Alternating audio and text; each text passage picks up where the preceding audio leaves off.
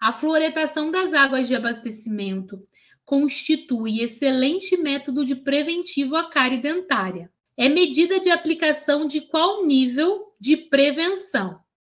Promoção de saúde, diagnóstico precoce e pronto atendimento, C, proteção específica, limitação do dano. Uh, a pergunta é: fluoridação das águas é só para quem já está doente ou é para quem não tem doença?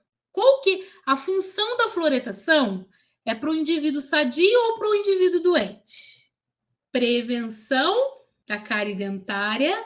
Fluoretação das águas impede que o indivíduo ele fique que ele previna somente a cárie ou a fluoretação das águas impede que ele tenha uma grande impede que ele tenha que ele previna de várias doenças.